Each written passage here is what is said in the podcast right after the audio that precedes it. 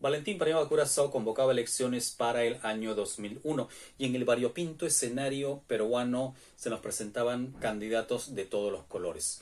Eh, habíamos transitado eh, de manera relativamente tranquila en este escenario de gobernabilidad, eh, la, calma, pese a los años de violencia que habíamos vivido, pese a, los disturbios del año 2002, a los actos de corrupción que se habían desnudado en el régimen fujimorista, al afán reeleccionista, a la renuncia presidencial, pese a todo ello, tuvimos un tránsito relativamente tranquilo.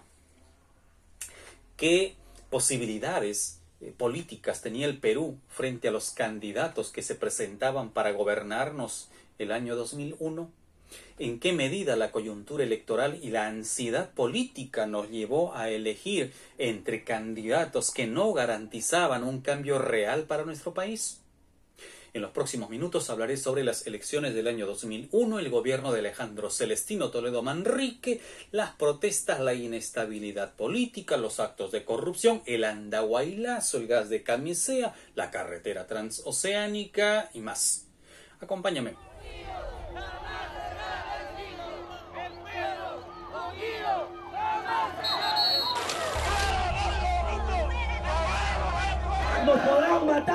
Nos podrán llevar a la cárcel, pero si nos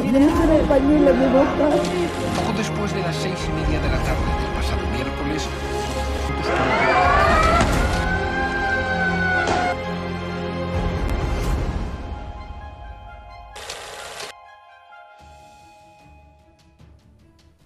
Las elecciones de 2001 se realizaron el 8 de abril, pero ninguno de los candidatos alcanzó el 50% más uno. Eh, sin embargo, la sorpresa fue quienes pasaron a la segunda vuelta. Alejandro Celestino Toledo Manrique, de Perú Posible, con el 36%, un Toledo vinculado a los escándalos de consumo de drogas, eh, por el no reconocimiento de su hija Saraí, del secuestro del que fue víctima en el Hotel Melody con cuatro mujeres, y Alan García del APRA con el 26%. En efecto, el de las colas interminables, el de la leche ENSI, el del dólar MUC, el del pan popular, el PAIT, el de los actos de corrupción. Por alguna razón, estos hechos habían caído en el olvido. Habían vuelto. Había vuelto Alan García, el monstruo de la oratoria, por cierto. La segunda vuelta trajo algo de tranquilidad. Ganaba Toledo Manrique eso sí, con un preocupante 53% de quienes fueron a votar en ese año. Una de las frases más recordadas de este proceso fue eh, la que dijo la señora Elian Karp, refiriéndose a Toledo como su, su cholo sano y sagrado. Los primeros meses fueron de una marcada inestabilidad política por la inexperiencia del gobernante y la debilidad de su agrupación, pero posible. Los rumores de golpe de Estado y manifestaciones de malestar en la prensa fueron recurrentes.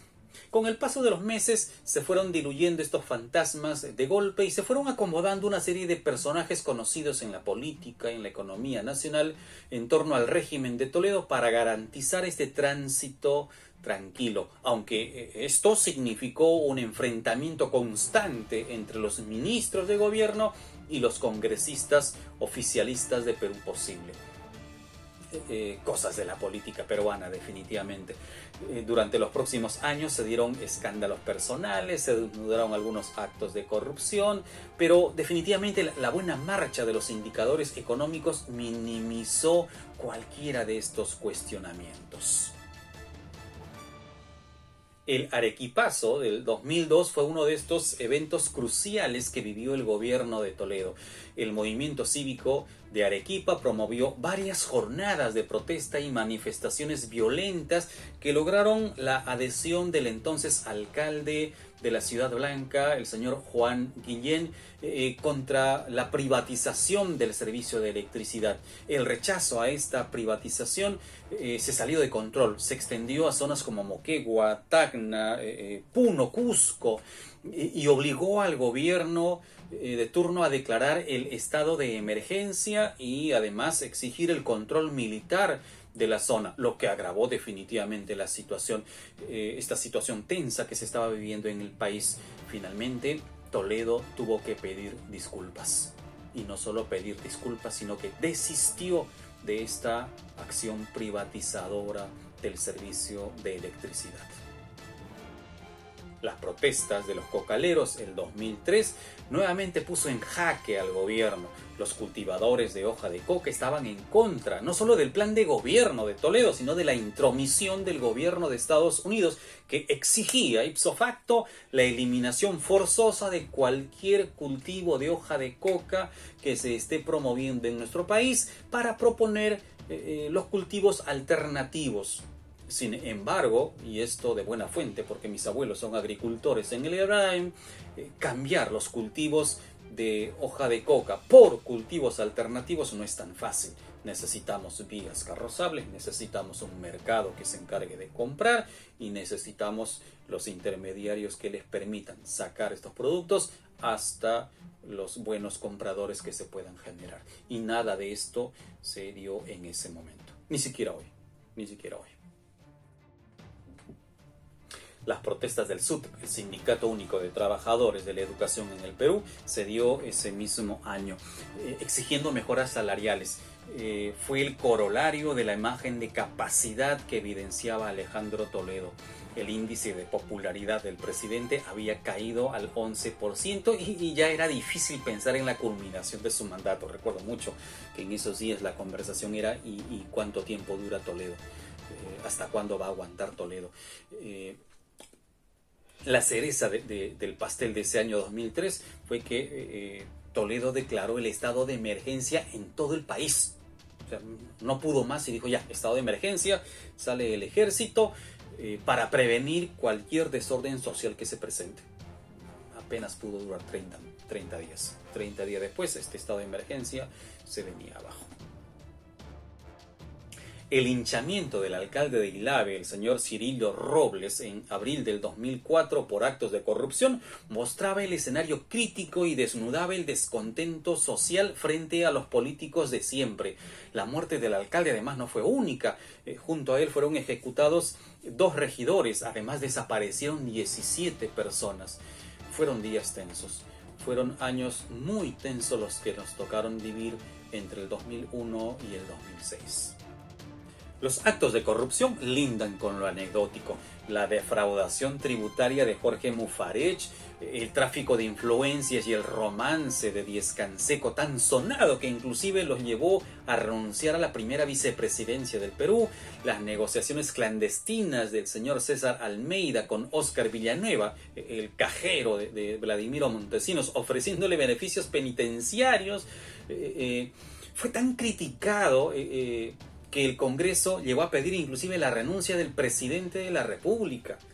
Eh, a ver, el, escándalo de las firmas falsas que inscribió a Perú posible para las elecciones de los 90 y que involucraban al mismísimo presidente de la República y que lo llevaron a una comisión investigadora el año 2005 el avión parrandero, deben recordar ese famoso avión parrandero, eh, eh, medio de transporte oficial que fue grabado con litros de licor en viaje oficial el escándalo de Saraí Toledo, la hija negada de Alejandro Toledo, y que eh, eh, tuvo que aceptar finalmente y firmar su paternidad, Elian Karp, la primera dama, y las sospechosas compras inmobiliarias, el caso Ecoteva, el escándalo amoroso del presidente Toledo con la teniente de la Policía Nacional del Perú, Lady Bardales, los gastos por más de medio millón de soles en compras de licores para el consumo en Palacio de Gobierno.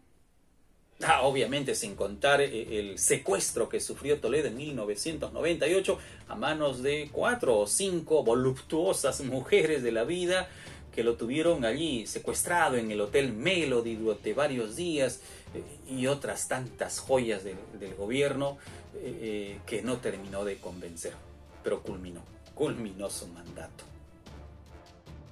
El Andahuaylazo de enero del 2005, dirigido por un grupo de reservistas al mando de Antauro Humala Tazo, hermano de Ollanta Humala, llevó a, tomar la comisaría de Andahuaylas.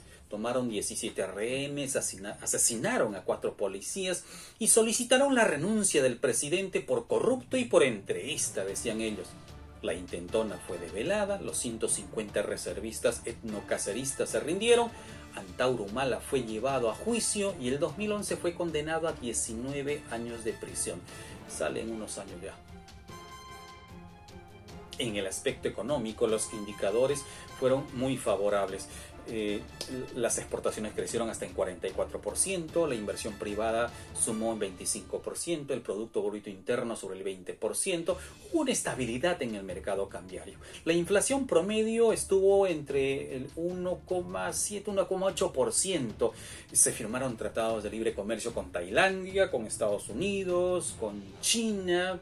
Es decir, la percepción de bienestar es una percepción de bienestar le permitió a Toledo, pese a todos los escándalos que se estaban presentando, llevar un, un, gobierno más o menos tranquilo en el orden económico.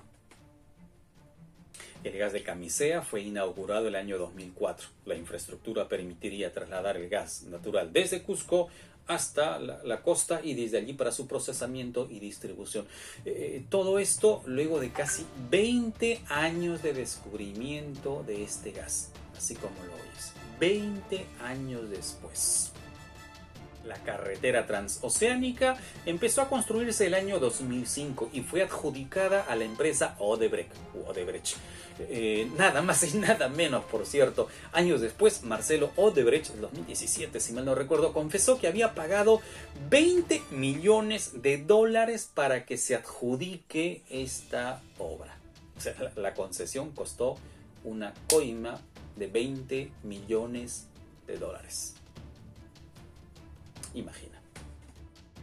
En el aspecto social, implementó el programa eh, educativo Huascarán, eh, eh, que buscaba cerrar las brechas digitales a través de la implementación de la conexión de Internet en los principales centros educativos del país, instituciones educativas públicas. ¿Ya? Pero mira, estamos en eh, los primeros años del, del, siglo XXI. La conexión a Internet estaba en manos de una empresa llamada Telefónica. Eh, el, el, programa fue un desastre, fue un desastre. Eh, ¿Qué les puedo decir? Que mis estudiantes del colegio Héroes del CENEPA, donde trabajé el año 2005, que se expliquen mejor este tema. Ellos conocen mejor cómo fue la conectividad. Y Héroes del CENEPA está aquí nomás, en La Molina.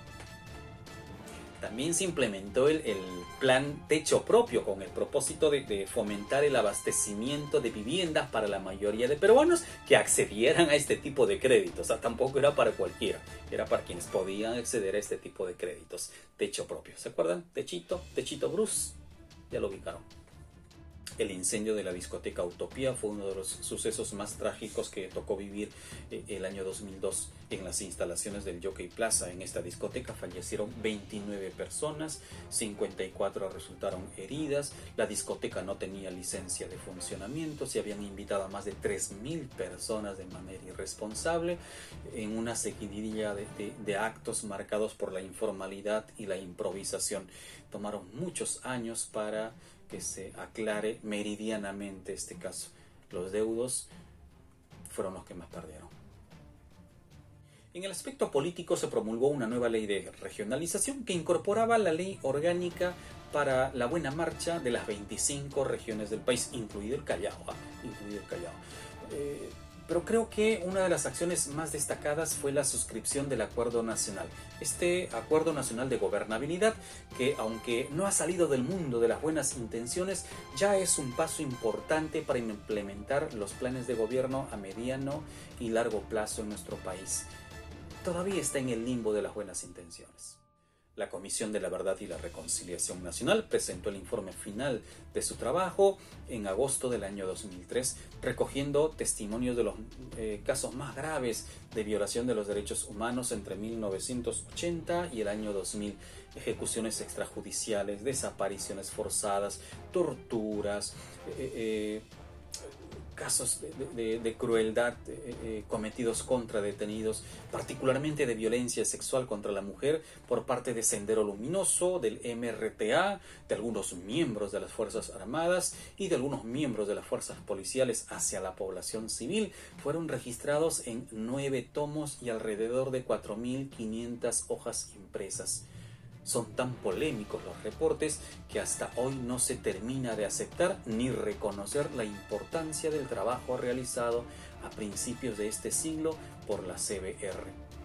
Una pena, y aunque no es el único documento que tenemos para conocer cómo se vivieron estos años de violencia en el Perú, nos hemos quedado discutiendo en si el término violencia política, guerra interna o terrorismo es el más adecuado cuando en realidad la cuestión de fondo son los excesos que se cometieron contra la población entre 1980 y el año 2000.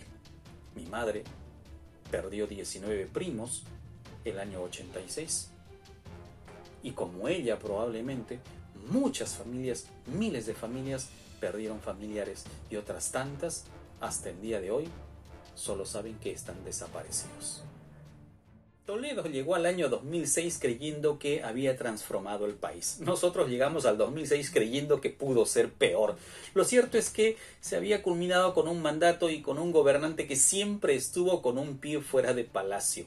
Sin embargo, no terminamos de entender cómo habíamos llegado a esta situación y no la entendimos porque si e, e, esos cinco años habían sido terribles, los que vendrían serían dignos de una comedia propio de este país.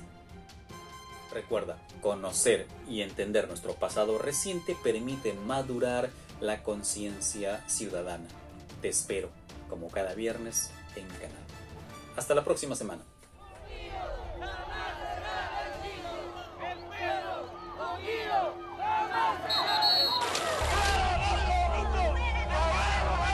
Nos podrán matar, nos podrán llevar si nos Poco después de las seis y media de la tarde del pasado miércoles,